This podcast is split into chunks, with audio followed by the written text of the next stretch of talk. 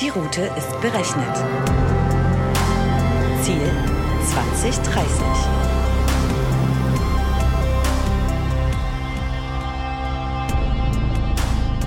Hallo und herzlich willkommen zu einer neuen Etappe auf der Road to 2030, dem Podcast zur Technologie und Gesellschaft von Dell Technologies. Unser heutiger Gast ist Dr. Henrik Mattis, Digitalexperte, Gründer und derzeit Managing Director am Health Innovation Hub. Ich bin Maria und bin heute wieder euer Co-Host und versorge euch zwischendurch mit leckeren Content-Snacks. Seid ihr bereit? Dann anschnallen nicht vergessen. Heute begrüße ich an Bord wieder Stefan. Hallo und auch Hallo an Henrik. Herzlich willkommen an Bord.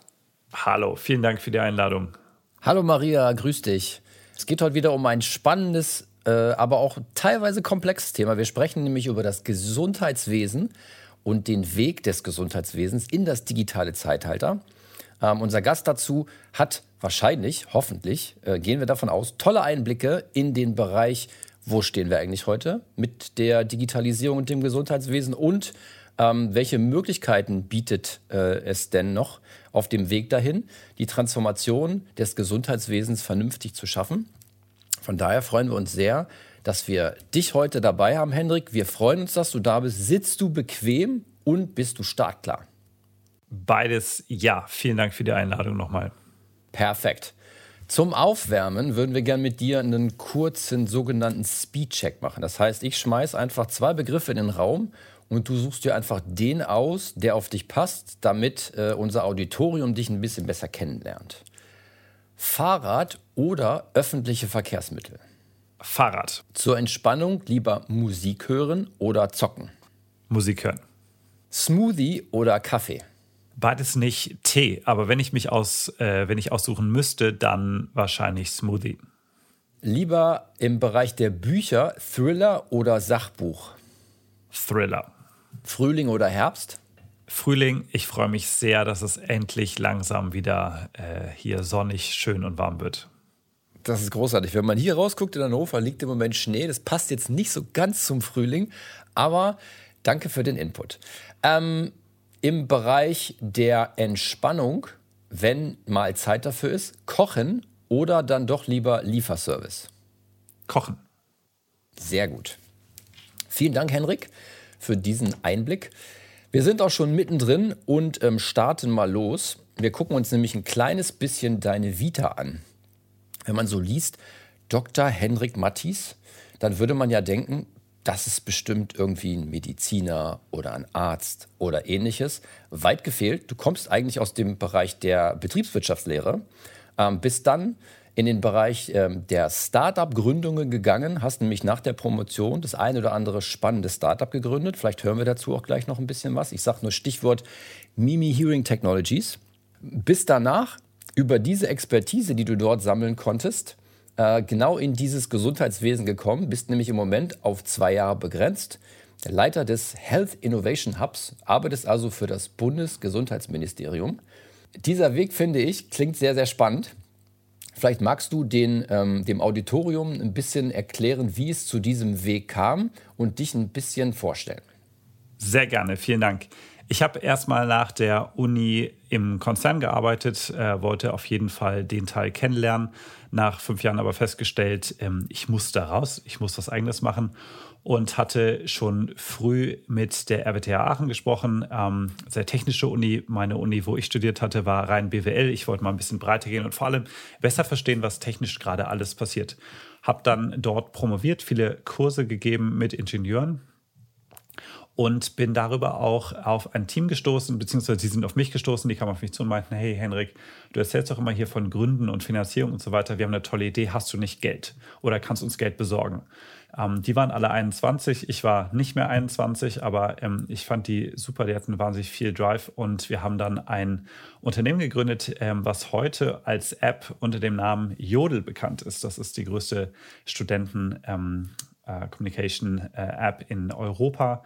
Äh, viele Millionen User nutzen das täglich. das ist ein Unternehmen, das hat sehr, sehr viel Spaß gemacht. Sehr gut.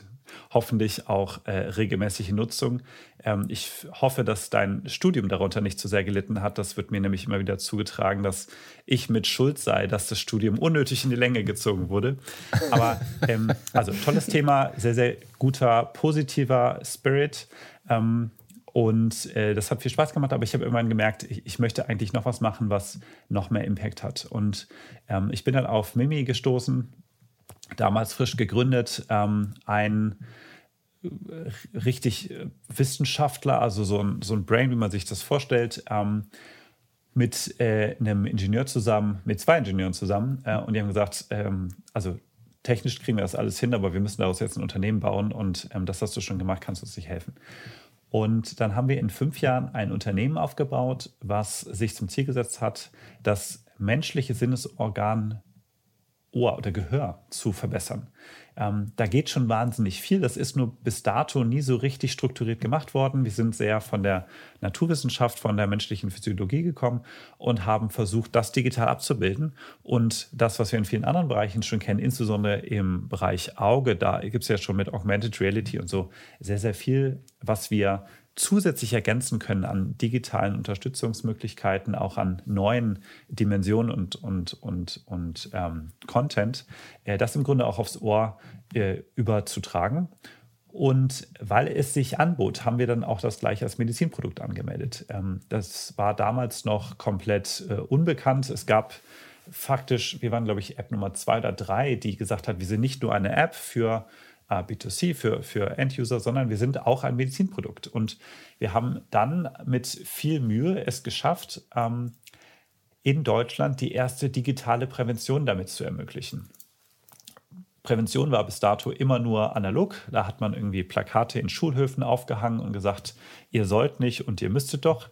Und wir haben gesagt, naja, also so kriegt man die jungen Leute wahrscheinlich nicht mehr. Die sind alle online, äh, digital und ähm, mit ihren Smartphones unterwegs. Können wir nicht darüber auch ähm, Aufklärung leisten, frühe Aufklärung, die Spaß macht, die interaktiv ist rund um das Thema Gehör. Und ähm, wir waren die Ersten, die das dann äh, gegen viele Widerstände geschafft haben, die auch ähm, das äh, von der Krankenkasse erstattet bekommen haben. Und das hat eine Welle losgetreten in Deutschland. Danach kamen ganz, ganz viele andere Digital Health Unternehmen, die gesagt haben, naja, sowas ähnliches machen wir auch. Jetzt nicht fürs Gehör, sondern für viele, viele andere Themen im Gesundheitsbereich. Ähm, Mimi hat es vorgelebt, eine Krankenkasse hat es erstattet. Wir wollen jetzt auch digitale Prävention machen.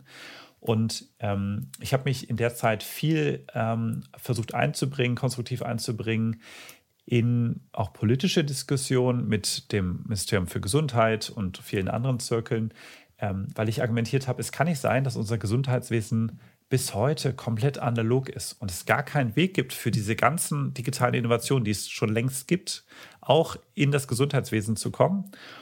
Und irgendwann kamen dann die äh, Damen und Herren vom Ministerium auf mich zu und meinten, Henrik, jetzt haben wir dich äh, auf vielen Bühnen hier erlebt und ähm, wir finden das, was du sagst, hat auch äh, einigermaßen Hand und Fuß und ähm, du hast eine klare Vision, wo es hingehen soll. Willst du uns nicht dabei unterstützen, das jetzt tatsächlich auch so umzusetzen? Weil wir haben einen neuen Gesundheitsminister hier in Spahn, der hat eine klare Reformagenda. Ähm, aber was da fehlt, ist eigentlich ein Team, was ihn unterstützt, was aus der Praxis kommt, aus allen Bereichen des Gesundheitswesens und dafür sorgt, dass das, was politischer Wille ist, auch tatsächlich in der Realität ankommt. Das eine ist ja, Gesetze zu schreiben.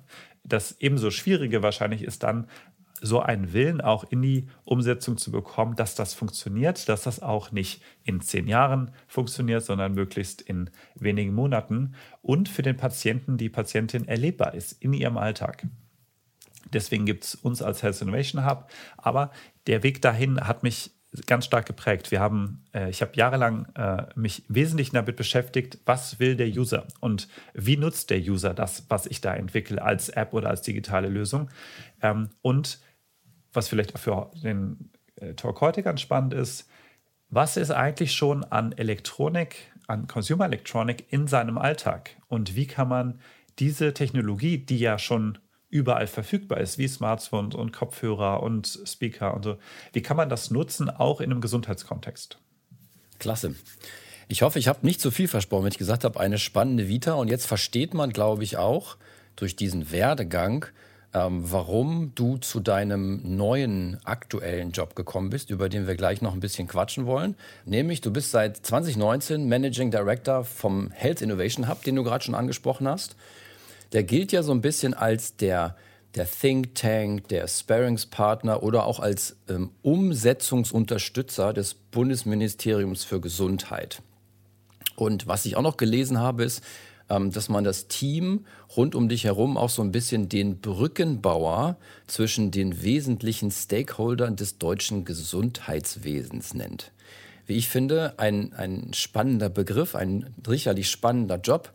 Vielleicht kannst du uns ein bisschen mitnehmen in deine tägliche Arbeit. Wie sieht die aus? Was machst du von morgens, nachdem du aufstehst, bis abends, wenn du aufhörst zu arbeiten? Sehr gerne. Jens Spahn hat uns zur Eröffnung des Health Innovation Hubs vor zwei Jahren sogar mal Trüffelschweine genannt. Ähm, das möchte ich mir nicht zu eigen machen, aber ähm, was wir tun ist, wir haben ein sehr, sehr diverses Team. Und das ist verrückt, aber das gibt es sonst so im Gesundheitswesen nicht. Ähm, Im Team haben wir sowohl ambulant tätige Ärzte und Apotheker, genauso wie Data Scientist und Juristen, ähm, Startup-Leute wie mich, äh, ehemalige Krankenhausmanager, also ein ganz breites Spektrum an Expertisen. Und wir versuchen im Grunde drei Themen. Erstens, ganz früh schon konzeptionell mitzuarbeiten, was müsste eigentlich jetzt noch passieren, damit unser Gesundheitswesen tatsächlich nachhaltig digital wird. Da geht es dann viel da rein, wie sollten neue Gesetze konzipiert werden, welche Themenbereiche sollten überhaupt mal angegangen werden, wo brauchen wir Stakeholder-Dialoge. Das ist der, der frühe konzeptionelle Part. Der zweite Teil ist dann, wenn so ein Gesetz schon mal ähm, auf dem Weg ist und wir haben äh, 32 Gesetze in den letzten 36 Monaten gehabt, in genau die Diskussion zu gehen mit allen Stakeholdern und zu verstehen, was macht ihr heute, was ändert sich durch das Gesetz, was können wir noch besser im Gesetz gestalten, sodass es wirklich auch in die Umsetzung kommt.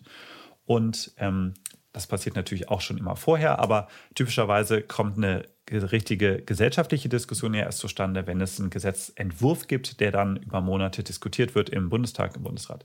Und wo wir versuchen zu unterstützen, ist immer wieder auch zu filtern, ist das, was die Stakeholdergruppe A sagt, beispielsweise die Ärzte oder die Krankenkassen oder die Apotheken oder Krankenhäuser, ist das wirklich äh, so in der Realität? Denn wir haben ja Leute aus den Bereichen, die das übersetzen können.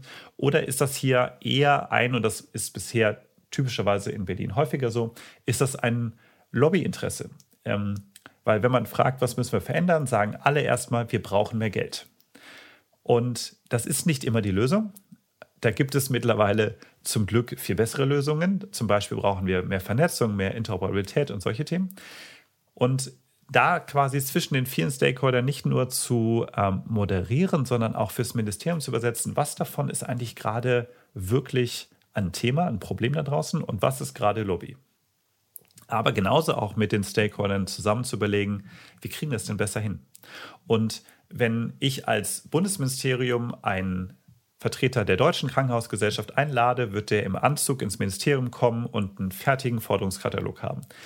Wenn wir Leute aus der Praxis, zum Beispiel aus den Krankenhäusern, zu uns an die Tischtennisplatte einladen, ähm, wir sind ein, ein, ein Teil der öffentlichen Verwaltung, deswegen dürfen wir keine Tische bewegen. Wir haben aber einen Raum, den wir auch für Veranstaltungen nutzen.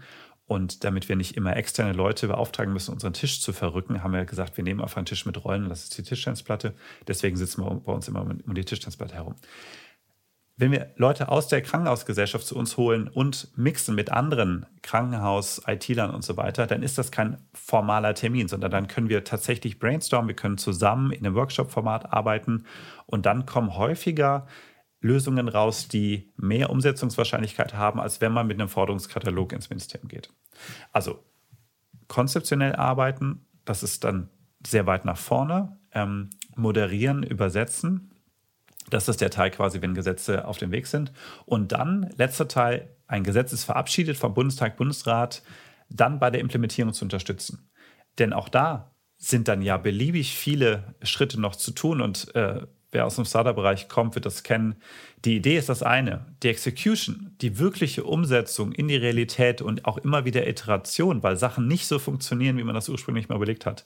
Das ist ein sehr, sehr wichtiger und langfristiger und, und anstrengender Schritt. Ähm, das ist dann das Dritte, was wir tun. Und wir verstehen uns auch sehr stark als Übersetzer. Wir übersetzen fürs Ministerium, was passiert da draußen eigentlich, genauso wie wir für die sehr unterschiedlichen Stakeholder übersetzen. Was, ist, was steht in dem neuen Gesetz? Was ändert sich für euch? Was hat das neue Gesetz A mit dem Gesetz, was wir vor zwei Monaten verabschiedet haben, zu tun? Wie kombiniert sich das und was könnte für euch dann eine neue Arbeitsrealität oder Gesundheitsrealität sein? Also ambulante Ärzte haben jetzt neuerdings eine elektronische Patientenakte, die Sie anlegen können. Sie werden in Kürze ein elektronisches Rezept ausstellen können. Sie können auf einmal jetzt digitale Gesundheitsanwendungen verschreiben und viele, viele andere Sachen schon, die vor sechs Monaten komplett undenkbar waren und nichts mit deren Alltag zu tun hatten. Und das heißt, es ändert sich nur, nicht nur jetzt schrittweise etwas, sondern es kommt sehr, sehr viel gleichzeitig. Denn in Deutschland haben wir uns bis zum Jahr 2018, 15 Jahre lang, eigentlich den Luxus geleistet, nichts zu verändern. Es wurde wahnsinnig viel diskutiert. Es gibt unendliche Gremien. Es gibt tausende Stakeholder, die alle mitreden wollten und alle wussten, warum irgendeine Veränderung jetzt nicht geht. Und das kann man an der elektronischen Patientenakte ganz gut festmachen. Ihr habt alle so eine Plastikkarte in eurem ähm, Portemonnaie von eurer Krankenkasse. Da steht euer Name drauf. Und das war quasi die, die, die die Digitalisierung, wie sie bisher geschah. Es gab eine Plastikkarte mit einem Namen drauf. Das ist natürlich ein Witz. Ähm, und all das, was nicht passiert ist in den letzten 15 Jahren, kommt jetzt schlagartig und gleichzeitig. Und da helfen wir sehr stark in der Übersetzung, in der Moderation und auch dafür Sorge zu tragen, dass alle verstehen, was da los ist und das bestmöglich für ihren Alltag einsetzen können. Patienten genauso wie Ärztinnen, Ärzte, Krankenhäuser, Apotheken und viele weitere. Da hast du ja jetzt viele konkrete Ausführungen gegeben, finde ich super spannend. Ich habe übrigens auch einen passenden Snack dazu gefunden, und zwar eine Einschätzung von Professor Dr. Med Claudia Spieß der Charité in Berlin. Sie sagt, dass ähm, Deutschland in der Digitalisierung der Medizin nicht Weltspitze ist, aber sich nach vorne bewegt und die Pandemie den Weg deutlich beschleunigt hat. Ähm, ich finde, das gibt ja Hoffnung ähm, zu sehen, dass der Weg dann am Ende doch nicht so lange dauert, wie vielleicht von dem einen oder anderen erwartet. Ähm, du hast es jetzt ja kurz angerissen. Was denkst du, wird es jetzt deutlich schneller vorangehen oder ähm, welche Hürden werden uns noch in den Weg gelegt? Die Corona-Pandemie war in jedem Fall eine Zäsur und ich bezeichne sie auch gerne mal als exogenen Schock. Ohne Corona ähm, hätten wir nie so viel Aufmerksamkeit auf das Thema Digitalisierung bekommen, wie wir es jetzt haben. Und bei allem Leid, aller Dramatik, die Corona zweifelsohne auch über unsere Gesellschaft gebracht hat, hat sie auch sehr klar aufgedeckt, wo wir aktuell stehen und wo die aktuellen Problemfelder sind.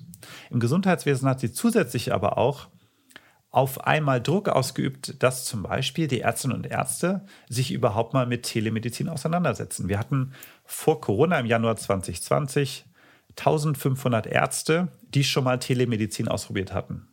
Sechs Monate später waren es 130.000. Und das ist eine vollkommen unglaubliche Entwicklung. Nichts anderes hätte eine so starke Veränderung des, der, der Grundeinstellung der Ärztinnen und Ärzte für so eine neue Technologie verändern können, wie es dieser exogene Schock, wie es Corona getan hat. Das heißt, wir haben jetzt im Jahr 2021 endlich eine erfahrungsbasierte Diskussion, was das eigentlich ist, Digitalisierung. Vorher war es eher ein Schreckgespenst. Kaum jemand konnte damit richtig was anfangen. Dazu muss man natürlich auch wissen, im Gesundheitswesen sind ganz wenige Ingenieure tätig oder ganz wenige Menschen mit einem äh, tieferen technischen Verständnis. Die allermeisten sind Mediziner. Liegt in der Natur der Sache, aber ein Mediziner hat typischerweise sehr, sehr wenig im Rahmen seiner Ausbildung, wenn er nicht persönlich Interesse hat oder sie, sich mit Digitalthemen auseinandergesetzt bisher. Deshalb war die Diskussion vor allem bisher angstbehaftet, diese Technologie wird uns ersetzen.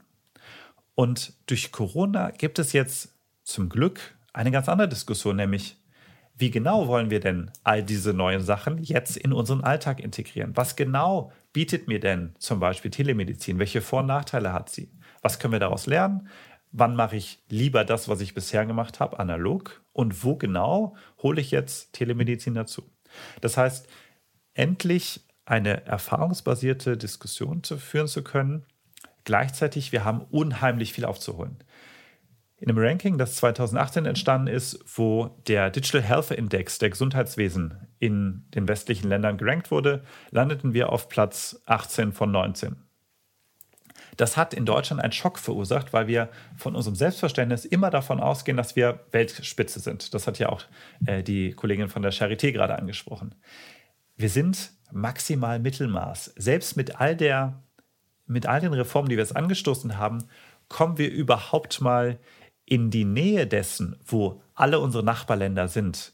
Wenn man nach Dänemark oder Schweden schaut, nach ähm, Holland oder selbst nach England, äh, das englische System wird oft kritisiert und da gibt es auch viel zu kritisieren, aber sie haben viel früher als wir verstanden, dass sie digitalisieren müssen, damit Daten verfügbar sind. Wir schauen immer wieder nach Israel voller Neid auf deren äh, erfolgreiche Impfkampagne. Wir wissen noch nicht mal genau, ob es Nebenwirkungen unserer ähm, Impfaktionen äh, in Deutschland gibt, weil wir diese Daten nicht erheben dürfen. Also es gibt immer noch sehr, sehr viele Roadblocker und ein sehr deutsches Verständnis von Datenschutz gehört definitiv dazu. Interessanterweise haben wir ja dieselbe Datenschutzgrundverordnung wie alle anderen europäischen Länder, nur in Deutschland sagen wir, wir legen die komplett anders, anders aus. Ein Beispiel. In Österreich gibt es auch eine elektronische Patientenakte und die heißt ein bisschen anders, aber da muss ich als Versicherte oder Versicherter explizit sagen, ich möchte nicht, dass meine Daten dort abgelegt werden. In Deutschland ist es genau andersrum. Da muss ich dreimal zustimmen, dass überhaupt so eine Akte angelegt wird und ein Datum, ein Gesundheitsdatum von mir dort abgelegt wird. Also selbe Datenschutzgrundverordnung, komplett andere Interpretation, was das für den Alltag heißt. Und das macht es uns in Deutschland natürlich sehr, sehr schwer, sowas überhaupt ins Rollen zu kriegen. Da haben wir jetzt als kleines Team viel versucht in den letzten Monaten, aber das muss von der gesamten äh, gesund, vom gesamten Gesundheitssystem, von den Ärztinnen und Ärzten, von den Apothekern, von allen Stakeholdern mitgetragen werden, damit es auch in die Breite, in die Adaption kommt und ein neues Verständnis aus ähm. Bisher ist die Diskussion immer in Deutschland, was kann schiefgehen und oh Gott, möglichst keine Daten irgendwo abspeichern. Diese Diskussion kommt aus den 90ern und hat sich nicht verändert. Tatsächlich müssten wir jetzt aber im Jahr 2021 schauen, wie sorgen wir dafür, dass die für den Zeitpunkt relevanten Daten, beispielsweise ich werde als Notfall eingeliefert in ein Krankenhaus. Stand heute wissen die nichts über mich, überhaupt nichts. Wenn ich nicht ansprechbar bin, wissen die weder, wie ich heiße, noch welche Krankheiten ich vielleicht habe oder welche äh, allergischen Reaktionen. Die wissen nichts über mich. Und wie kann das verändert werden, sodass in so einem Falle unter klar definierten Rahmenbedingungen ein Notfallarzt weiß, wer bin ich, was habe ich, welche Medikamente nehme ich, worauf müsste er achten und welchen Kolleginnen, welche Kollegen könnte er vielleicht anrufen, der mich als Hausarzt betreut. Das wäre super. Für so ein Datenverständnis kämpfen wir. Das ist in Deutschland echt noch ein dickes Brett. Apropos dickes Brett, genau äh, zu dem Thema, nämlich zu diesem Thema, was passiert eigentlich, wenn ich ins Krankenhaus komme? Und äh, auch den zweiten Bogen möchte ich gerne schlagen. Du hast gesagt, es fallen ja eine Menge Daten an. Es geht um Datenschutz, es geht um Datenaufkommen, es geht um Datenspeicherung. Ein Bereich, der mir immer wieder einfällt, äh, wenn es um das Thema Datenspeicherung geht, ist ja das Krankenhaus. Und wenn wir mal ein bisschen in die Vergangenheit schauen, und zwar in die ganz weite Vergangenheit, früher war es ja so, im Hospitium wurden ja die Armen versorgt, ursprünglich mal, während die Reichen zu Hause operiert und gepflegt wurden.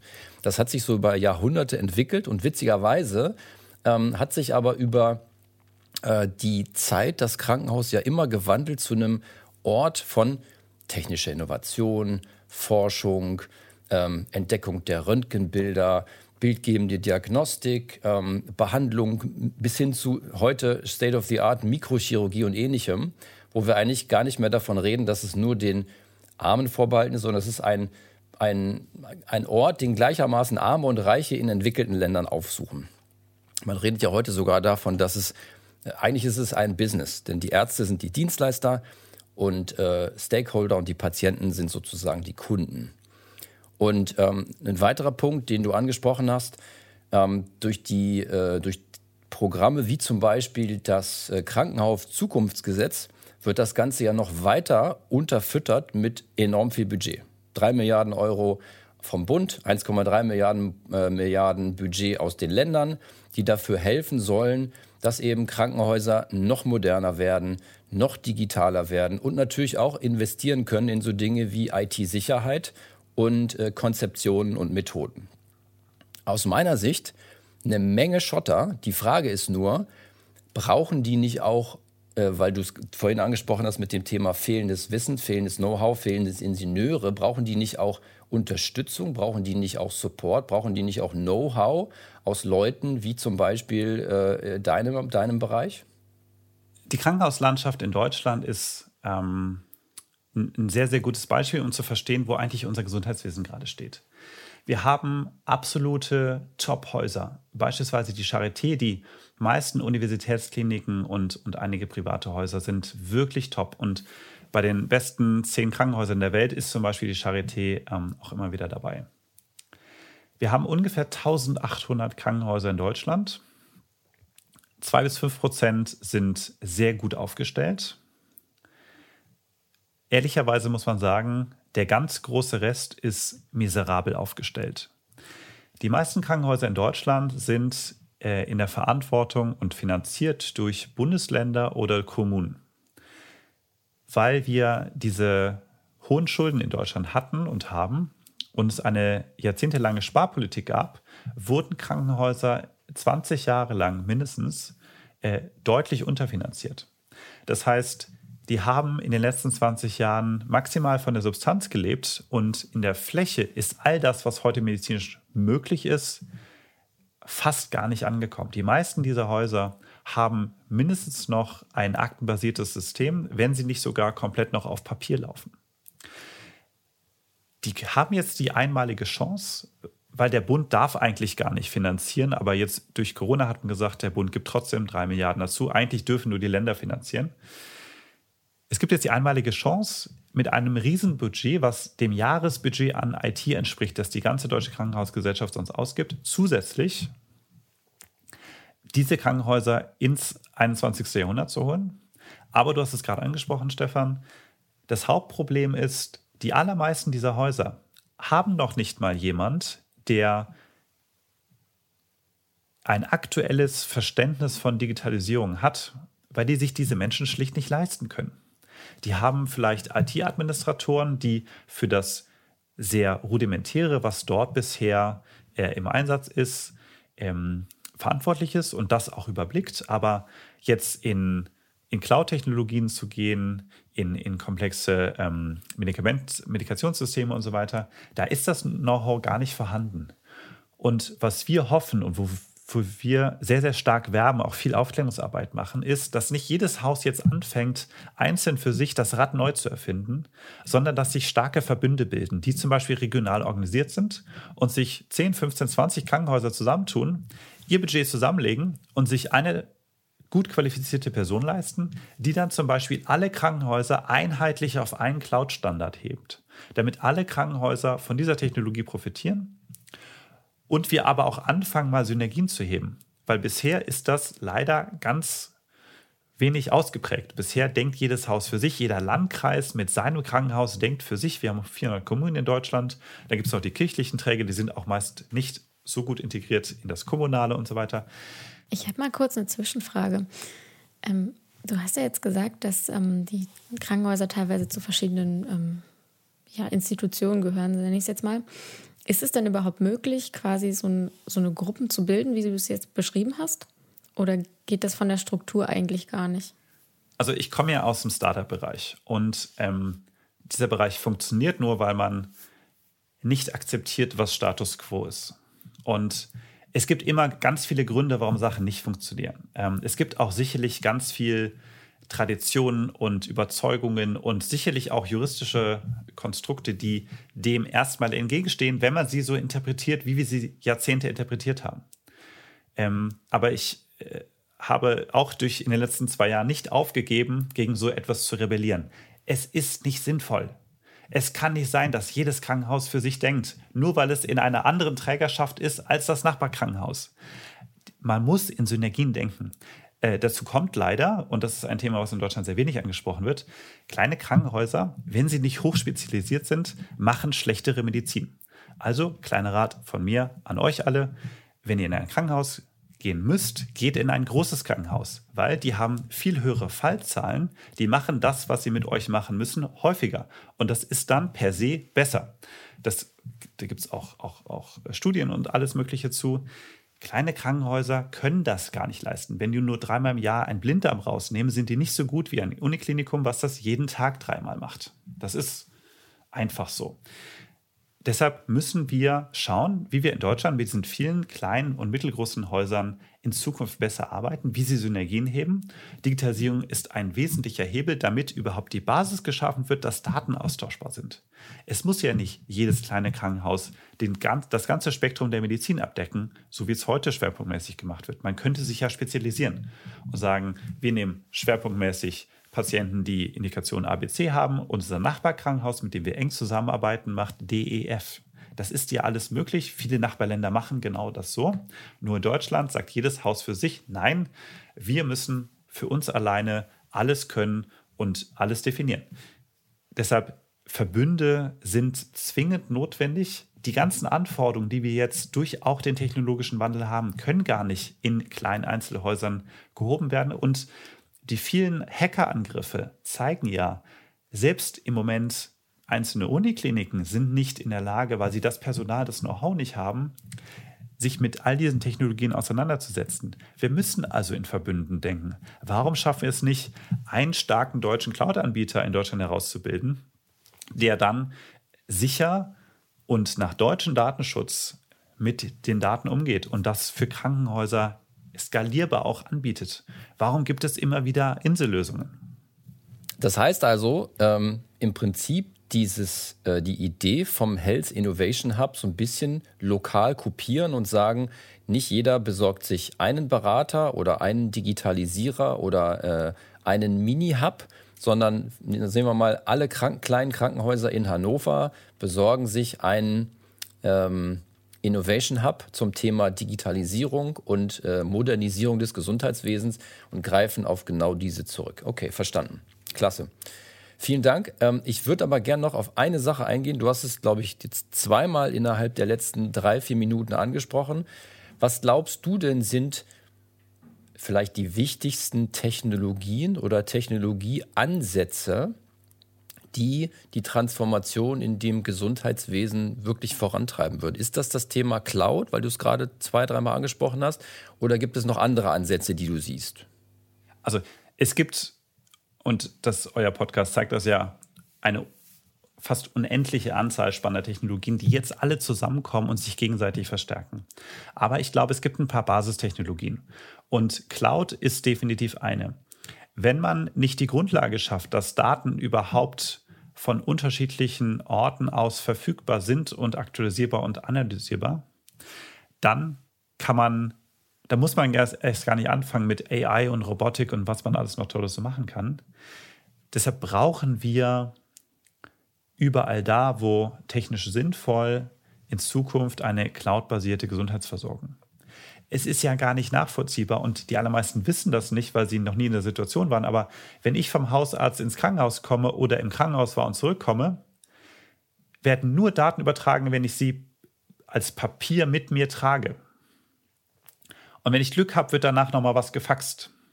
Dann muss aber auch Faxpapier im Fax liegen. Ein großes Problem in der aktuellen Corona-Pandemie ist, weil alles gefaxt werden muss an die Gesundheitsämter, dass die Gesundheitsämter nicht nachts ausreichend Faxpapier immer nachlegen können. Da muss jemand stehen, Nachtschicht machen, der nur Papier nachlegt. Das ist alles wahnsinnig. Wir sind im 21. Jahrhundert. Das kann nicht unser Bottleneck sein. Also, um Datenaustausch zwischen diesen sehr unterschiedlichen, bisher noch als Silo gedachten Institutionen zu ermöglichen, brauchen wir eine Infrastruktur. Und das ist in vielen Fällen cloud-basiert. Wir versuchen gerade auch, dass die elektronische Patientenakte das ermöglicht. Das wird sie schrittweise auch tun.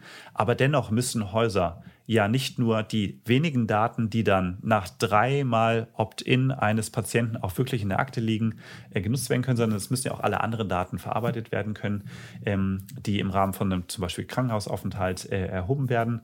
Und deswegen brauchen wir ganz klar Cloud. Das Gute ist, wenn das mal da ist, kann auch der Arbeitsablauf ein ganz anderer sein. Bisher verbringen zum Beispiel sehr viele ähm, ambulant tätige Ärzte, wie zum Beispiel Hausärzte und ihre äh, Teams viel Zeit damit, hinter Informationen hinterher zu telefonieren. Wären die endlich alle mal auch verfügbar, könnten die Menschen etwas Sinnvolles in der Zeit tun, wofür sie auch sehr hoch qualifiziert sind, nämlich sich mit viel mehr Zeit um die einzelne Patientin, den einzelnen Patienten zu kümmern. Gleiches im Krankenhaus oder in der Apotheke und in allen anderen Bereichen des Gesundheitswesens.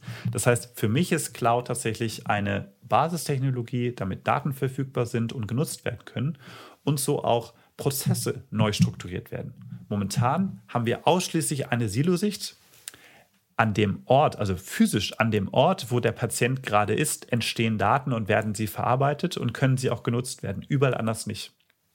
Haben wir eine cloudbasierte äh, Infrastruktur, ändert sich das. Okay, sinnvoll und äh, nachvollziehbar. Klasse, vielen Dank. Ähm, da kommt aber gleich wieder der große, und du hast ihn, glaube ich, sogar deutsche Zeigefinger genannt, äh, des Datenschutzes hoch. Ne? Denn ich, ich stelle mir wieder die Situation von dir vor, vorhin, ich bin nicht ansprechbar, ich werde im RTW ins Krankenhaus gefahren dann kann ich eben in meiner App nicht fünfmal klicken und sagen, ja, du darfst alle Informationen von mir übertragen in das zu behandelnde Krankenhaus, damit auch der Chefarzt weiß, was ich für Allergien habe. Ähm, wie siehst du dieses Thema Datenschutz im Moment, speziell in diesem Bereich äh, Gesundheitswesen? Und was müsste sich ändern, damit die Digitalisierung vielleicht noch schneller voranschreitet? Ich finde da immer sehr erfrischend, in die Nachbarländer zu schauen, weil in Deutschland neigen wir dazu, alle Probleme hier nochmal komplett neu zu lösen. Und ähm, wir haben exakt dasselbe rechtliche Framework, GDPR oder auf Deutsch Datenschutzgrundverordnung, in allen europäischen Ländern. Ich habe gerade schon das Beispiel Österreich gebracht, wo ich widersprechen muss, dass eine Akte angelegt wird. In Finnland ist es sogar so, dass ich gar nicht widersprechen kann. Da werden alle Gesundheitsdaten, die von mir erhoben werden, der Forschung zur Verfügung gestellt mit der Argumentation, ich profitiere ja auch von dieser Forschung. Ich profitiere von einem Weltklasse-Gesundheitssystem, was für mich sehr kostenvergünstigt ist. Also ist es das Mindeste, dass ich auch meine Daten dazu teile, damit das Gesundheitswesen besser werden kann, damit auch für mich bessere Medizin angeboten werden kann. Das ist ein kulturelles Problem und nicht so sehr ein juristisches. Wir haben es natürlich auch in Deutschland zu einem juristischen Problem gemacht, weil wir gesagt haben, das, was die EU da beschlossen hat, das ist ja gar nicht so alles äh, richtig ausdifferenziert. Das müssen wir jetzt nochmal äh, föderal 16 Mal individuell interpretieren. Das führt dazu, dass wenn ich in Münster bin, hängt es davon ab, ob ich in ein kommunales Krankenhaus gefahren werde, was in NRW liegt, wenn ich Pech habe, werde ich aber nach ähm, Osnabrück zum Beispiel gefahren, äh, kurz über die Landesgrenze, aber komplett andere Anforderungen, datenschutztechnisch. Oder ich werde in ein konfessionelles Krankenhaus gebracht, also ein kirchliches Krankenhaus. Wieder andere Datenschutzanforderungen, die sich aber interessanterweise nicht an Bundesländergrenzen orientieren, sondern an Bistumsgrenzen. Die sind länderübergreifend. Das heißt, wir haben einen vollkommenen Wust, der nicht zu überblicken ist, an Regularien, die alle verhindern, dass Daten irgendwie sinnvoll genutzt werden. Und wir haben uns damit abgefunden, dass das ja Datenschutz sei. Ich bin entschieden anderer Meinung. Für mich ist Datenschutz auch, was den Einzelnen schützt, dass seine Gesundheit nicht darunter leidet. Und in Deutschland haben wir leider das Verständnis, Datenschutz steht über allem und definiert, es dürfen nach möglichst äh, gar keine Daten erhoben werden oder nur unter massiven Limitationen und ähm, seitenlang Papier ausgedruckten Formularen, die ich alle einzeln unterschreiben muss. Für mich wäre Datenschutz, dass ich genauso wie bei, dem, bei der Frage, spende ich irgendwann mal meine Organe, ja oder nein, zu einem frühen Zeitpunkt, wenn ich gesund bin, entscheiden kann, wie grundsätzlich mit meinen Daten verfahren wird. Also nicht jedes einzelne Mal, wenn ich irgendwie in ein Krankenhaus komme oder beim Arzt bin oder eine OP ansteht, sondern zu einem frühen Zeitpunkt, wo ich wirklich Muße habe und keinen Druck habe, für mich zu entscheiden, wie möchte ich eigentlich mit diesem Thema umgehen. Das dokumentiere ich einmal, das kann ich auch gern jederzeit ändern und jederzeit ausdifferenzieren. Aber das steht einmal früh fest als mündiger Bürger und danach sollte man sich richten und nicht suggerieren, dass umso häufiger ich Papiere ausgedruckt bekomme und unterschreibe, umso besser sei der Datenschutz. Ich habe ein Extrembeispiel. Ähm, ein guter äh, Kollege von mir ist ähm, äh, Medizinrechtsexperte und, und, und auch insbesondere medizinischer Datenschutz. Seine Frau war schwanger, die sind in die Charité gefahren. Die Frau hat Wehen und das Erste, was man bekommt, ist ein sechsseitiges Formular, wo man auch wirklich differenziert ankreuzen muss, wie genau man jetzt mit welchen Daten umgehen möchte. Das ist absolut der falsche Moment. Die Frau hat wen, die bekommt gerade ein Kind. Deshalb frühzeitig, wo ich Ruhe und Muße habe, mich damit zu beschäftigen, einmal das Differenz äh, äh, definieren und danach gern immer wieder anpassen, aber nicht diese deutsche Perspektive, ich muss ständig irgendwelche Formulare ausfüllen, weil wir kennen das ja von, von unseren Webseiten wir lesen doch nichts mehr durch. Wir klicken entweder immer auf alles akzeptieren oder wir klicken immer auf nichts akzeptieren. Aber das hat doch, das, das führt doch nicht dazu, dass wir uns besser mit unserem Datenschutz auseinandersetzen. Das stimmt, da gebe ich dir recht. Das klingt nicht nur kompliziert, ich glaube, das ist es auch. Und ich gehe sogar noch einen Schritt weiter. Ähm, dasselbe haben wir ja im Bereich der Wirtschaft teilweise auch, ja, wo es quasi äh, darum geht, dass ein äh, großer, komplexer Konzern sich so ein bisschen transformieren und äh, digitalisieren möchte. Und an erster Stelle immer erstmal, ich sag mal, sowas wie Prozesse oder Abläufe nach vorne bringt und sagt, das können wir so nicht machen. Und dann kommt halt ein kleiner App-Entwickler her und der sagt, nee, nee, schon mal was von Customer Journey oder Customer Experience gehört. Der Kunde will das alles gar nicht wissen. Der will auch gar nicht über diese komplexen Prozesse nachdenken. Ähm, ich gehe noch mal einen Schritt weiter. Glaubst du, dass es in Zukunft bald so ein bisschen wie Customer Experience auch das Thema Patient Experience geben wird? Dass also jemand in der App-Entwicklung sagt, denkt nicht immer an Datenschutz und an die ganzen Prozesse und an das Faxgerät, sondern denkt doch mal bitte an das Wohl des Patienten. Und das ist tatsächlich ein massives Umdenken. Und ich mache da niemand einen Vorwurf, weil, wie gesagt, Ärztinnen und Ärzte sind hervorragend ausgebildet, bis zu 12, 13 Jahre, um medizinisch auf dem Stand zu sein und Menschen zu helfen. Was sie aber in dieser Phase sehr, sehr wenig mitbekommen, das gilt für alle anderen Stakeholder im Gesundheitswesen mit wenigen Abstrichen auch, ist mit einer, mit einer User-Centricity einen Prozess zu definieren. Dankenswerterweise konnten wir in den letzten Jahren in dieser Reformagenda für uns einen wesentlichen Punkt verändern, nämlich dass Ärzte jetzt digitale Gesundheitsanwendungen verschreiben können. Das heißt, man bekommt nicht nur ein Rezept für ein Medikament oder für eine Krücke oder für eine Physiotherapie, sondern auch seit Oktober letzten Jahres für digitale Gesundheitsanwendungen. Und diese Lösungen werden von Startups entwickelt. Die sind automatisch userzentriert. Die haben automatisch eine starke UX-UI-Komponente. Und da erfahren Patienten für viele das erste Mal, wie ganz anders sich eigentlich Gesundheitsversorgung anfühlen kann, wenn sie genau unter diesem Dogma entwickelt wird. Und ich möchte überhaupt nicht äh, schlecht reden. Wir brauchen definitiv ähm, all das Analoge, was wir heute haben, in Zukunft auch, nur gerne doch angereichert um mehr Daten und auch digitale Unterstützung im Alltag. Aber durch diese DIGA, durch diese digitalen Gesundheitsanwendungen, kriegen wir gerade eine Art Kulturwandel auch ins Gesundheitswesen, weil sich auf einmal alle damit auseinandersetzen können und zum Teil auch müssen wie ganz anders solche Prozesse, solche Services, solche Dienstleistungen gestaltet werden können, wo der Patient ganz klar im Fokus steht. Es ist ja so, wenn ich als Patient zum Arzt gehe, zahlt der Patient so gut wie nie, außer wenn er privat krankenversichert ist und dann auch nur indirekt. Aber die Krankenkasse zahlt. Das heißt, es gibt eigentlich nur, wenn man das aus einer BWL-Perspektive sieht, ein, ähm, ein, ein, ein Businessverhältnis zwischen Arzt und Krankenkasse. Da kommt der Patient gar nicht vor. Der Arzt schaut natürlich oder die Ärztin, dass die Prozesse in der, in der Praxis äh, äh, effizient laufen.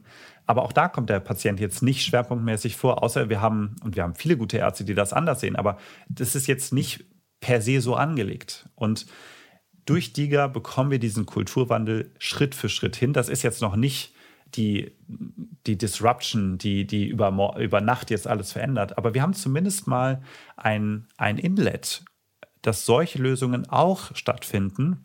Und was ich toll an DIGA finde, während die Gesundheitsversorgung, so wie sie kennen, ortsbezogen ist. Also ich gehe einmal im Quartal, alle drei Monate zu einem Ort. Dort setze ich mich in ein Wartezimmer, dann kommt jemand in einem weißen Kittel, der hat im Schnitt sieben Minuten Zeit, sich um alles zu kümmern.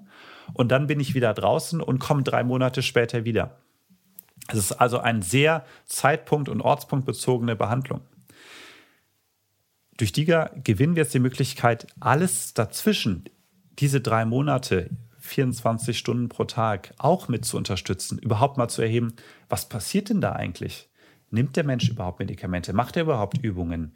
Ähm, ändert er sein Verhalten? Äh, hat er Rückfälle? Ähm, hat, er, hat er auch äh, äh, äh verändert sich, also äh, bin ich danach auf einem besseren Grundniveau.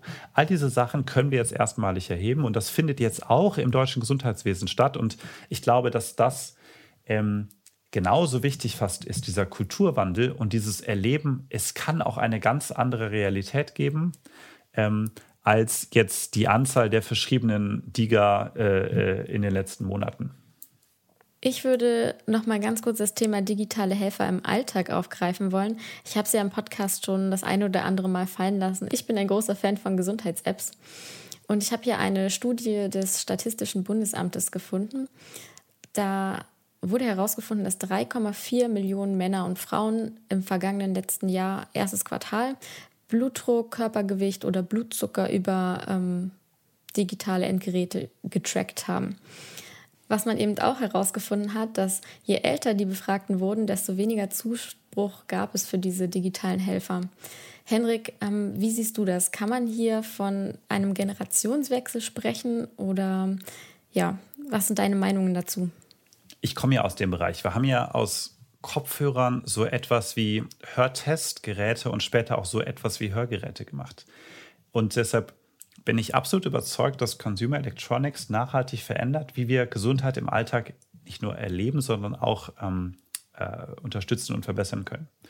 Und das sind die Fitness-Tracker, das sind Kopfhörer. Ich glaube aber auch stark daran, dass in Zukunft ganz viel Voice-basiert ist, weil viele Menschen, vor allem ältere Menschen, du hast es angesprochen, ähm, mit, mit, mit Displays ähm, immer noch Schwierigkeiten haben. Und Voice ist dann eine Technologie, die so simpel heute schon ist und immer besser wird, dass das, glaube ich, die niedrigschwelligste Technologie in Zukunft ist, die dann einen älteren Menschen mit dem gesamten Gesundheitskosmos und all der Software und Hardware verbinden kann. Also für mich geht ganz klar der Weg dahin. Was wir heute schon haben, ist ähm, all die Fitbits dieser Welt, die Gesundheitsdaten erheben. Wo wir sehr, sehr stark für plädieren, ist, dass sobald Daten erhoben werden, die auch Gesundheitsdaten sind, diese Daten auch entsprechend behandelt werden müssen. Das heißt, wenn ich ähm, bei, bei EKG ist es total klar, aber wenn ich jetzt zum Beispiel Fitbit bin und äh, detaillierte äh, Tracking von Bewegungsdaten habe, würde ich auch als Europäer argumentieren, diese Daten sollten eigentlich auch geschützt behandelt werden. Die sollten nicht ausschließlich einem privatwirtschaftlichen Unternehmen zur Analyse und, und besserem Targeting zum Beispiel benutzt werden. Gleichzeitig, und jetzt wird es etwas schwierig, aus den Daten, aus den Bewegungsdaten kann ich auch auslegen, lesen mit relativ äh, äh, anerkannten Methoden, die auch wissenschaftlich basiert sind, ob der Mensch, der das nutzt, aktuell depressiv ist oder nicht. Insbesondere wenn ich den Vergleich habe zu einer Vorphase, wo er nicht depressiv war.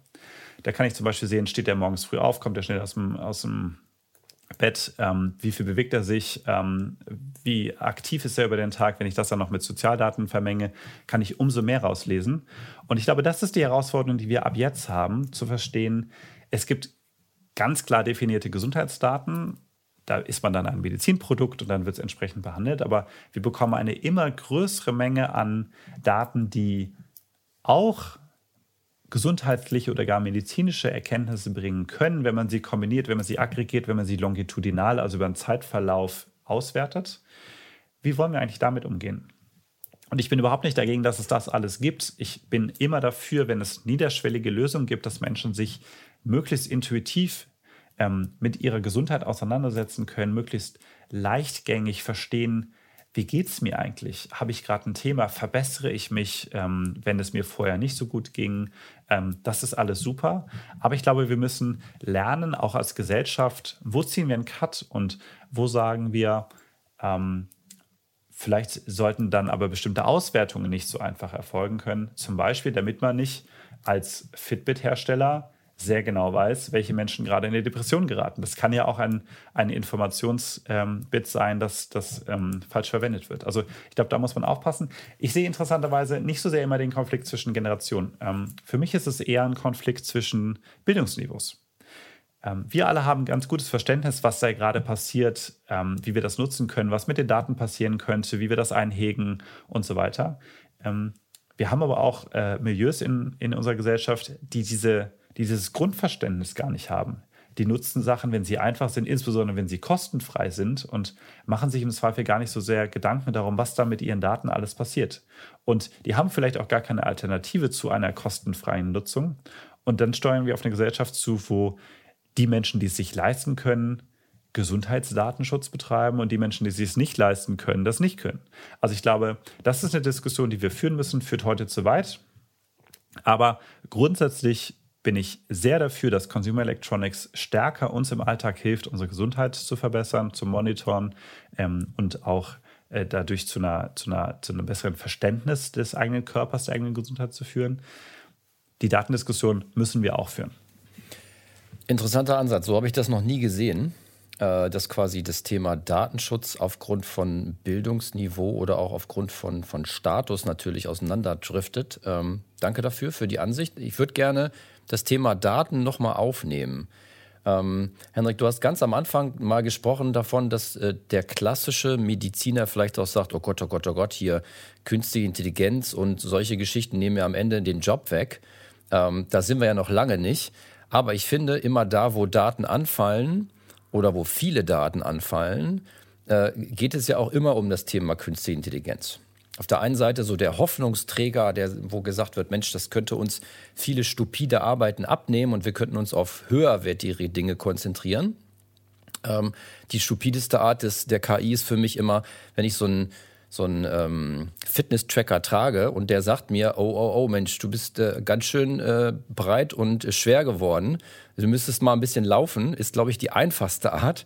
Aber es gibt ja auch viele, viele andere Anwendungsbereiche. Zum Beispiel Früh, Frühdiagnostik im Bereich von Krankheitsbildern, ähm, Auswertung von, ähm, von Hautkrebsrisiken oder ähnliches, was ich mit KI wunderbar schon von zu Hause aus erledigen kann.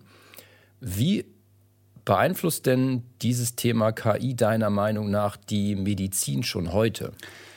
Wenn man sich anschaut, wie damals die Reaktion der auch der deutschen Ärzteschaft war, als Röntgengeräte eingeführt werden, kann man sehr, sehr schöne Parallelen ziehen. Da wurde auch sofort gesagt, die wollen uns Mediziner überflüssig machen. Ab jetzt ne, übernehmen Maschinen äh, die Diagnose und ähm, das ist der Untergang. Das, also nur Menschen dürfen überhaupt mit äh, Menschen zum Thema Gesundheit und Medizin interagieren. Wir haben das immer wieder gehabt. Wann immer neue Technologien kamen, gab es immer die Abwehrreaktion und immer die Sorge, das ersetzt mich. Niemand wird einen empathischen, hochqualifiziert ausgebildeten Menschen ersetzen können, der mich in einem sehr komplexen Umfeld dabei begleitet und unterstützt, wieder gesund zu werden oder mit meiner Erkrankung zu leben. Das setzt aber sukzessive ein anderes Rollenbild voraus. Im Moment lernen Mediziner sechs Jahre lang Sachen auswendig, schreiben dazu Prüfungen und kommen dann ähm, auf Station. Diese Ausbildung funktioniert zwar, ist aber nicht besonders sinnvoll. Heute, wo sämtliches Wissen verfügbar ist auf Knopfdruck, kommt es nicht unbedingt darauf an, dass man alles auswendig kann, sondern meiner Meinung nach sollten angehende Ärztinnen und Ärzte viel besser qualifiziert werden, wie sie als empathische Menschen andere Menschen dazu dabei unterstützen können, ihr Verhalten zu ändern, weil in den allermeisten, also in sehr, sehr vielen Fällen geht es um Verhaltensänderungen, wenn man sich die ganzen Volkskrankheiten anschaut insbesondere. Oder wie sie auch Menschen mit einer schweren Diagnose begleiten und unterstützen. Und künstliche Intelligenz auch so ein Buzzword. Noch nennen wir es so. Demnächst heißt es einfach irgendwie ADA oder dann hat es ganz klar umrissene äh, Produktnamen und Funktionen. Ähm, das wird definitiv äh, die Medizin verbessern und voranbringen da gibt es wieder die ethische Diskussion. Wir müssen natürlich auch verstehen, wie werden diese Algorithmen ähm, entwickelt äh, und ist das äh, biased ähm, oder ist es ähm, möglichst äh, frei von, von Biasen. Aber angenommen, die Entwicklung der Algorithmen ist frei von Biasen, dann wird es die Medizin nachhaltig unterstützen. Heute machen Menschen, die 13 Jahre Ausbildung gemacht haben, äh, einen Job, in dem sie täglich auf hunderte von Bildern schauen und versuchen zu erkennen, ob da Anomalien drauf sind, ja oder nein. Das, so etwas kann ein Computer besser, das muss der Mensch nicht machen. Wir brauchen den Mensch aber für ganz, ganz viele andere Sachen. Deswegen, es wird keinesfalls den Mediziner ersetzen. Und wir haben ja nicht das Problem, dass wir zu viele Mediziner in Deutschland haben. Wir haben das Problem, dass wir heute schon zu wenige haben und die werden in den nächsten Jahren noch viel weniger. Wir müssen ohnehin uns Gedanken machen, wie können wir denn in Zukunft mit den weniger werdenden Medizinern eine alternde Gesellschaft überhaupt betreuen und versorgen. Das heißt, die Debatte, die teilweise heute geführt wird, ist eine Scheindebatte. Wir müssen besser werden, die wenige Zeit, die wir pro Mediziner und Tag haben, so einzusetzen, dass sie bestmöglich in der Versorgung wirkt. Und zum Beispiel bin ich absolut dafür, dass ähm, qualifizierte und, und da gibt es jetzt ja auch einen Akademisierungstrend, was sehr, sehr sinnvoll ist, dass es nicht nur ähm, äh, Krankenschwestern als Ausbildungsberuf gibt, sondern dass sie sich auch weiterbilden können, ähm, dass solche Personen auch immer mehr von den überschaubar komplexen äh, ärztlichen Tätigkeiten übernehmen oder Apotheker, damit die Mediziner, die wir haben, und es sind nicht viele, die komplexen Themen übernehmen und zum Beispiel wir in Zukunft viel mehr Zeit haben pro Patient, wenn es ein schwerer Verlauf ist. Heute in einer Hausarztpraxis ist es wahnsinnig schwierig für einen Hausarzt, sich um die schweren Fälle ausreichend zu kümmern, weil das Wartezimmer ist voll. Im Sieben-Minuten-Takt werden da die Leute durchgescheucht. Meine Schwester ist Hausärztin. Ich weiß so ein bisschen, wie das da ist im Alltag. Das ist Mist. Das sind die falschen Anreize. Wir müssen in Zukunft ein System entwickeln, was die allermeisten Menschen gut unterstützen. Das kann viel auch automatisiert sein, aber dass wir die wenigen Mediziner, die wir haben, auf die Fälle auch verwenden können, die schwierig sind, die auch vielleicht emotional schwierig sind, wo es auch viel um Alltagsunterstützung geht, wo sich ein empathischer Mensch einbringen kann und muss, damit die Situation des anderen Menschen, des Patienten oder der Patientin verbessert wird. Großartig. Ist ein schöner Überblick über den Bereich KI im Gesundheitswesen. Wenn ich daraus einen Film machen müsste, würde der heißen, der Tag, an dem die Röntgenmaschinen die Weltherrschaft an sich gerissen haben. Vielen Dank dafür. ähm, Henrik, die Zeit vergeht wie im Flug. Wir sind leider schon wieder fast am Ende unserer Fahrt angekommen. Unser Podcast-Mobil braucht gleich ein bisschen Strom. Aber bevor wir dich an der nächsten Ecke rausschmeißen, wollen wir gerne mit dir noch einen Blick in die Zukunft wagen. Denn die Fahrt heißt ja nicht umsonst Road to 2030. Ähm, ein bisschen in deine Richtung und in die Richtung deiner Zukunft. Was machst du denn nach den zwei Jahren beim Health Innovation Hub? Hast du schon die nächste coole Startup-Idee im Kopf oder hast du schon eine Idee, was danach für dich noch folgen kann? Die Frage kriegen wir tatsächlich häufiger gestellt und die einzig ähm, äh, richtige Antwort, die wir im Moment geben können, ist, wir haben genug zu tun. Ähm, ich habe vor dem HIH viele Ideen gehabt, was man besser machen kann. Ich habe jetzt durch die HIH-Zeit natürlich nochmal einen viel detaillierteren Blick bekommen, was alles schief läuft. Und äh, deshalb ähm, an Ideen mangelt es nicht im Moment, weil wir auch sehr stark bei der, bei der Pandemiebekämpfung unterstützen, haben wir schlicht keine Zeit. Aber ich werde mich sicherlich ähm, Anfang nächsten Jahres, wenn wir alle äh, arbeitslos sind, ähm, mich äh, daran setzen, ähm, das, was ich jetzt in den letzten zwei, drei Jahren lernen konnte, ähm, zu verinnerlichen und zu überlegen, wo kann ich den größten Impact haben. Und es wird definitiv ein Thema werden, was technologiebasiert das Gesundheitswesen weiter voranbringt. Ähm, wir sind da ganz am Anfang. Also ich, ich, kann das gar nicht häufig genug betonen. Das ist eine absolute Zeitenwende, in der wir hier sind. Es ist bisher fast alles analog und es wird gleichzeitig alles digital und miteinander vernetzt und wir bekommen neue Technologien und die Welt verändert sich und in allen anderen Lebensbereichen ist es schon digital. Das heißt, all die, die ihr hier vor den Empfangsgeräten sitzt und das hört und eigentlich aus der Digitalwelt kommt, Geht ins Gesundheitswesen, weil hier habt ihr richtig Impact. Hier gibt es unfassbar viele Chancen. Es ist komplex, es ist hochreguliert, man muss sich viel mit Jura auseinandersetzen. Aber Am Ende können wir zusammen dafür sorgen, dass unsere Gesundheitsversorgung, und das betrifft tatsächlich jeden Einzelnen von uns, besser wird, besser aufgestellt ist und wir auch in der Lage sind, eine eigene europäische Antwort zu finden, wie wir in Zukunft mit Gesundheit und Gesundheitsdaten umgehen wollen. Im Moment sind wir eigentlich alternativlos. Wir haben ein wenig MedTech, ein wenig äh, Digital Health hier, aber die ganz großen Lösungen absehbar werden aus den USA und vor allem China kommen.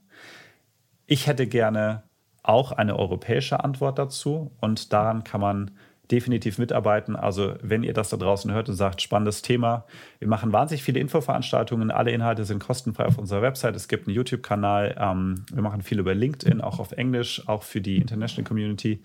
Ähm, da könnt ihr euch beim HEH sicherlich schlau machen. Aber erstmal euch beiden vielen herzlichen Dank für die Zeit für dieses Thema. Es war lange nischig. Ich habe versucht, es ein wenig allgemeinverständlich zu machen, damit es nicht zu kompliziert klingt und auch ein wenig Aufbruch möglich ist. Ja, vielen Dank, dass du mit an Bord warst. vielen Dank. Das hast du auf jeden Fall geschafft, lieber Hendrik. Ähm, Danke für den Ausblick, das heißt, wir müssen uns um dich und deine Mitstreiter danach keine Sorgen machen. Das ist schon mal gut. Ähm, vielleicht noch als allerletzten Ausblickssatz von dir. Wo siehst du denn das Gesundheitswesen im Jahr 2030? Ich traue mir diese Aussage nicht zu. Ich kann zwei, drei Jahre vorausschauen. Wenn man sich anschaut, wie technologische Entwicklung sich in den Jahr, letzten Jahren beschleunigt hat, ist das, ist das gigantisch. Ähm, und ich glaube, in fünf Jahren sind wir so weit, dass wir entlang der Patient Journey Daten verfügbar haben und alle Akteure damit arbeiten können. Ich glaube, wir sind als deutsches Gesundheitswesen immer noch nicht Weltspitze. Das wird auch noch länger dauern, wenn wir es je werden. Ich fürchte, da ist einfach unsere Mentalität ein wenig im Weg, alles immer perfekt zu machen und immer die Risiken zu sehen. Aber ich bin überzeugt, es wird einen Weg geben, und sei es, dass es externen Druck gibt und den wird es sukzessive geben. Wir haben ja in vielen anderen Ländern schon gute Beispiele, wie sowas funktionieren kann. Und irgendwann werden sich Patienten auch sagen, es kann doch nicht sein, dass ich immer noch faxen muss, dass ich immer noch keine Daten habe, dass ich jedes Mal von Null anfange zu erzählen, wer ich eigentlich bin und welche Allergien ich habe. Das ist doch nicht mehr zeitgemäß. Das muss doch anders gehen. Deshalb, da bin ich zuversichtlich. Aber ähm, ob Deutschland Weltspitze ist, äh, da möchte ich äh, auch 2030 noch nicht meinen Finger für ins Feuer legen. Sie haben Ihr Ziel erreicht.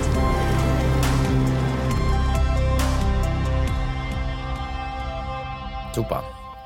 Vielen Dank, lieber Henrik, äh, für diese tollen Einblicke. Äh, die Stunde ist schon wieder wie im Flug vergangen und wir lassen dich jetzt mal hier an der Ecke raus, bedanken uns ganz doll für deine Einblicke, nicht nur in dein äh, vorheriges Leben, sondern auch in die, in die, in die Arbeit des HIHs und äh, schmeißen die jetzt mal raus und wünschen dir noch einen tollen Tag und ein, äh, eine tolle Woche. Danke dir, dass du hier warst. Vielen Dank. Dankeschön. Ich nehme noch schnell mein Handtuch mit und fahre per Anhalter dann weiter. Sehr gut. Mach's gut. Ciao. Mensch, Maria, ich muss sagen, ich bin jetzt wieder viel schlauer als vor der Folge.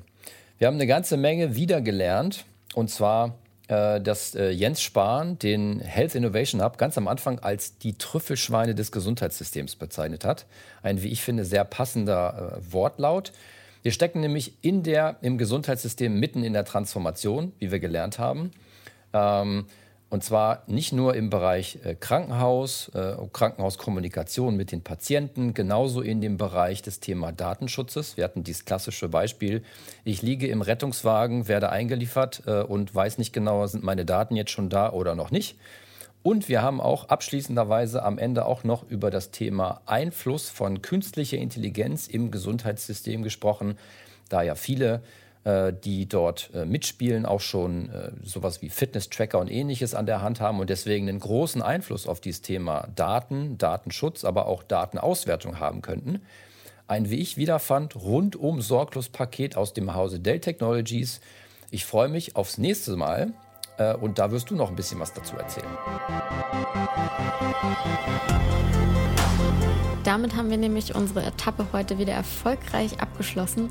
Vielen Dank nochmal an unseren heutigen Mitfahrer Dr. Hendrik Mattis für die spannenden Ein- und Ausblicke. Ihr wollt den Podcast zukünftig nicht mehr verpassen? Kein Problem. Ihr findet uns auf Spotify, Apple, Amazon, Deezer, Soundcloud, YouTube und natürlich in der Dell Technologies Mediathek. Und wenn euch die Folge gefallen hat, dann würden wir uns sehr freuen, wenn ihr uns auch eine Bewertung hinterlasst oder uns einfach abonniert. In der nächsten Folge in zwei Wochen haben wir Sibyl Brüggemann von Klana zu Gast. Bis dahin und anschnallen nicht vergessen.